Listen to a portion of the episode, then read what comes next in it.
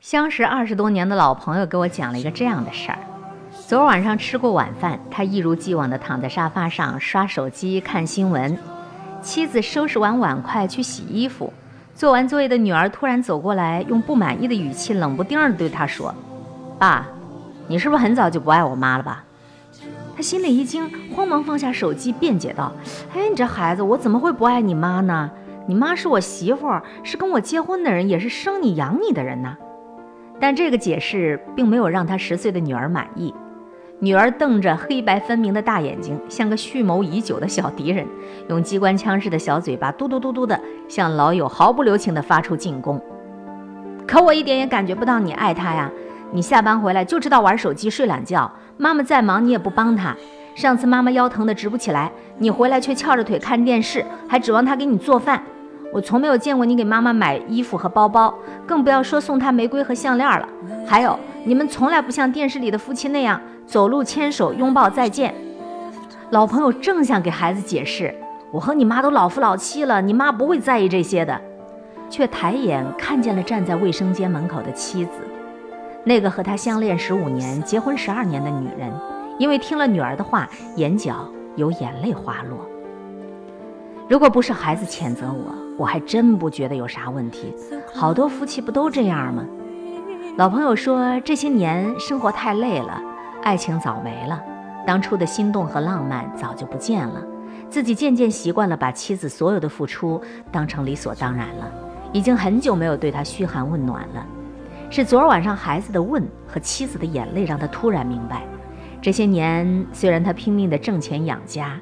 从来不采摘外面的野花，但依然不是一个称职的父亲和合格的丈夫。他没有用一点一滴的行动让孩子看到父母相爱的模样，也没有用一举一动的温暖让妻子得到温柔长情的富养。父母是否相爱，孩子非常明白。采访过一个自闭症患儿的妈妈，儿子两岁时被确诊为自闭症。他历经了恐惧、绝望和焦虑，最终还是放弃生意，离开家乡，带着儿子到省城去接受专业治疗。两地分居，长期奔波，病患碾压，她和丈夫的感情在距离和压力的折磨下出现了重重问题。丈夫不知道什么时候有了第三者，第三者怀上了孩子，并且以此来要挟让她和丈夫离婚。儿子漫长的治疗遥遥无期，丈夫移情背叛，当头一棒。虽然为母则刚，但是腹背受敌，钢铁如他，也痛苦绝望。那段日子，他擦干了眼泪，强作欢颜带儿子治病。儿子睡了之后，他独自流泪到天亮。有一个周末，他整理儿子的书本时，发现一张半页的纸，上面用铅笔歪歪扭扭地画了三幅图。第一幅是爸爸妈妈拉着一个小人儿。第二幅是爸爸背过身走开，妈妈独自拉着小人儿；第三幅是妈妈一个人，脸上的眼泪从眼角一直淌到脚面。他握着这半页纸，跑到卫生间里，忍不住嚎啕大哭。他以为自己掩饰的足够好了，不料自闭症失语的儿子心里是清清楚楚的。五岁的儿子不仅完整地画下了父母感情的裂变，而且准确地画出了妈妈压抑悲伤的眼泪。父母婚姻的质量，就是孩子眼中爱的最初的模样。那些相恨相杀的父母，在孩子心中种下了恐惧和悲伤，让他穷尽一生也难以走出原生家庭的影响。而相亲相爱的父母，在孩子心头撒下安稳和阳光。让他拼尽全力，也要找到自己心中那一片芬芳。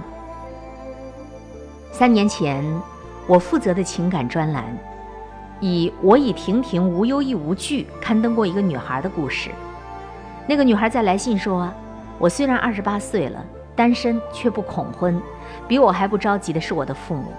从我十八岁时，他们就一直教育我：这世上很多事儿可以不随我心，但我有结婚，必须要和相爱的人。”他的父母是普通的小城镇的居民，穷小子出身的爸爸在镇上偶遇了长辫子的妈妈之后，就展开了爱情攻势。因为爸爸家兄弟太多，家底儿太薄，外公外婆一开始不同意这门亲事。为了出人头地，二十四岁的爸爸在高考恢复第二年考上了大学，顺利拿到了商品粮，如愿抱得美人归。虽然妈妈没有爸爸学问高，但是爸爸对妈妈的宠爱却让他看见了爱情的模样。爸爸刚在城里上班时，每次回来都给妈妈买礼物，从发卡、手绢到裙子、大衣。为了让妈妈免受妯娌之间的气，爸爸二话不说，连夜把妈妈接到城里来，从此很少回去。妈妈爱吃绿豆糕，爸爸每月发工资后第一件事就是买一兜绿豆糕，这习惯保持到现在。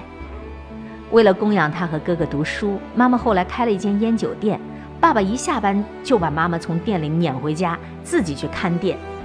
当然，妈妈也很爱爸爸。妈妈至今谈起爸爸当年爬到树上捅开外公家窗户给他扔情书的事儿，脸上还闪烁着少女般的羞涩。小时候不觉得父母间这些爱情往事有什么，长大后才觉得父母的相亲相爱其实就是对孩子最好的爱情教育。我和一小部分读者保持着长久的联系，这位姑娘是其中一位。上周三十一岁的她订婚了。朋友圈，他发了一张自己和爱人十指紧扣的照片，配文是：“只要最后是你，晚一点也没关系，真好。”那个有机会看着父母相爱模样长大的姑娘，也会在婚姻里把爱人看得珍贵而重要，把生活过得安稳而美好吧。最好的爱的教育，就是父母相亲相爱；最好的家庭教育，就是父母不断的成长。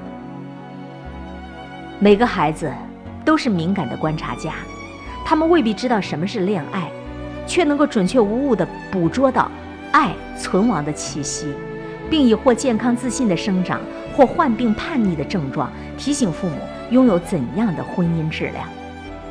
一个人对待伴侣的态度和温度，藏着这个家未来的风水和命运。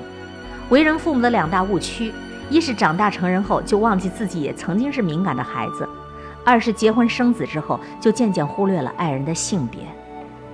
我们打着工作太忙、生活太累、都老夫老妻了，平平淡淡才是真，打着这些名义对爱人怠慢、对婚姻偷懒、对家庭推卸责任，恰恰忘记了，忙碌到忘记生活的不是工作，而是焦虑的我们；疲倦到懒得亲吻的不是婚姻，而是你枯竭的灵魂。直到有一天。我们的爱人因为别人一句甜言蜜语或一个廉价的礼物，就出轨背叛；而我们的孩子在父母相杀相恨中变成问题儿童或重蹈不幸的婚姻，我们才恍然大悟：相互消耗的父母不仅毁掉了彼此，还毁掉了孩子的一生和家庭的未来。最幸福的家就是爸爸爱妈妈，妈妈爱着爸爸和孩子。愿每个孩子都有机会。看见父母相爱的模样，也愿每一位父母都有修为，成为孩子爱的榜样。我是天空里的一片云，偶尔投影在你的波心。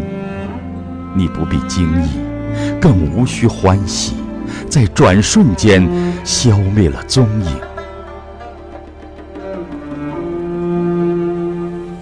你我相逢在黑夜的海上，你有你的，我有我的方向。